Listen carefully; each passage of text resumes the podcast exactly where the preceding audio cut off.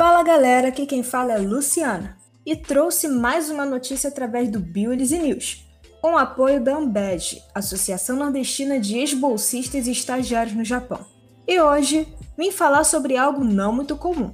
O atual momento em que vivemos, no caso a pandemia do Covid-19, é resultado de uma possível transmissão dos animais para os seres humanos. Mas existem indícios de que também estamos passando doenças para outros animais. Isso mesmo. É algo que não acontece com tanta frequência. E essas doenças são chamadas de zoonoses, que podem ser transmitidas de seres humanos para animais ou vice-versa. Podem ser de origem viral, bacteriana, fúngica e até verminoses. Em 2017, um pesquisador conservacionista analisou as imagens que ficam nas câmeras do Parque Nacional de Cantanhês, na Guiné-Bissau, e observou vários chimpanzés com feridas no rosto. Imediatamente enviou essas fotos para Lindert, um veterinário de animais selvagens do Instituto Robert Koch, em Berlim, que revelou nunca ter visto isso antes em chimpanzés. Meses depois, Lindert encontrou fotografias de chimpanzés com as mesmas feridas, só que em animais que ficam em um local a centenas de quilômetros de distância, que no caso seria na Costa do Marfim. Ambos os pesquisadores descobriram uma doença nunca documentada em chimpanzés selvagens, a hanseníase, e os mesmos dizem ser improvável a contaminação por humanos, mesmo estando dentro de uma área de conservação ambiental, onde trabalham seres humanos, não há contato entre esses com os chimpanzés e as cepas, que seriam linhagens de micro-organismos de cada local, não estão relacionadas, ou seja, podem ter origem diferente. E não é só em humanos e chimpanzés que a hanseníase pode ocorrer.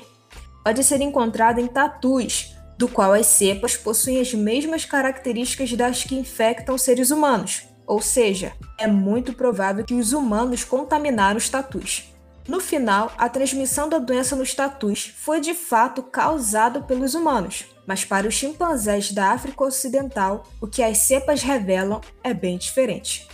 No parque que o veterinário Lindert trabalha, um dos chimpanzés demonstrou sinais de estar infectado com hanseníase. Daí, ele decidiu examinar as mostras fecais e de necrópsias antigas, e o resultado foi que o chimpanzé morto por um leopardo em 2009 também estava infectado. A partir disso, os pesquisadores começaram a se aprofundar com as pesquisas genéticas para identificar qual era a cepa de um genótipo raro chamado 2F.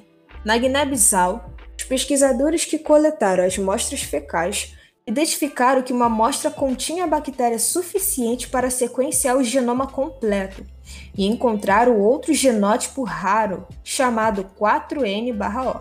Ambos genótipos não ocorrem nos seres humanos, isso tudo indica que o cenário mais provável é que exista um reservatório de Hanseníase ainda não identificado.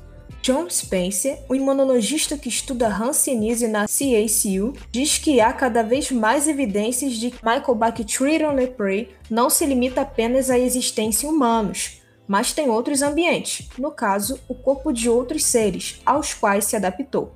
Anne Stone, geneticista evolucionista da Arizona State University, em Tramp, através de trabalhos anteriores surgiu essa ideia, que não fez parte do estudo de Guiné-Bissau. Ela há muito tempo suspeitava que a bactéria da lepra pode prosperar em outro reservatório, em parte por causa do pequeno tamanho do genoma da lepra e outras peculiaridades. Anne ainda diz que os dados apontam cada vez mais para a possibilidade de algo diferente dos humanos, seja de fato o vetor principal. Pode ser um animal que os chimpanzés caçam, por exemplo, ou que a bactéria da lepra pode até viver no meio ambiente, e que os roedores são os principais candidatos ao hospedeiro misterioso.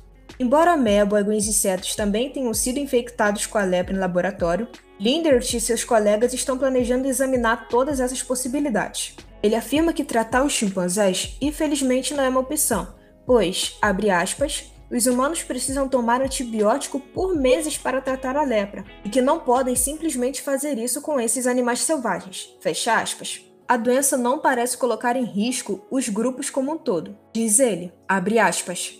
Mas é uma doença adicional, claro, além da caça ilegal, perda de habitat e outras doenças, fecha aspas.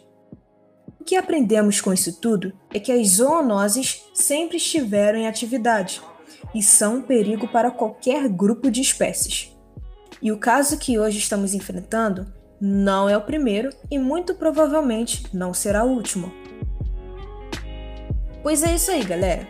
Espero que tenham gostado dessa notícia e semana que vem tem muito mais. Se gostaram, não se esqueçam de curtir e compartilhar. Só assim essa informação chegará cada vez mais longe. Toda semana teremos novas notícias, bem polêmicas, sendo as segundas-feiras para iniciar a semana com uma nova opinião. Esse é o Biolise, quebrando padrões e divulgando ciência. Tchau, galera, e obrigada pela audiência.